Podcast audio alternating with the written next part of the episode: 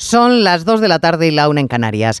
El gobierno lo tiene decidido. La renta será a partir de ahora el criterio para conceder el bono social o eléctrico a las familias numerosas. Da igual si hay perjudicados, da lo mismo si caen en la incoherencia, puesto que han concedido ayudas universales como las del carburante o a los jóvenes. No importa si las familias numerosas ponen el grito en el cielo, porque el cambio no es por mejorar las cosas, se hace desde el gobierno, espoleados por la guerra púnica que mantienen desde el primer momento con el el Gobierno de la Comunidad de Madrid.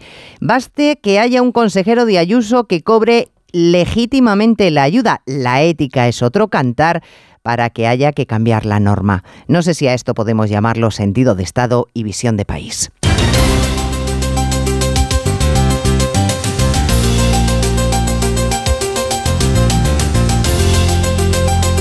En Onda Cero, Noticias Mediodía con Elena Gijón.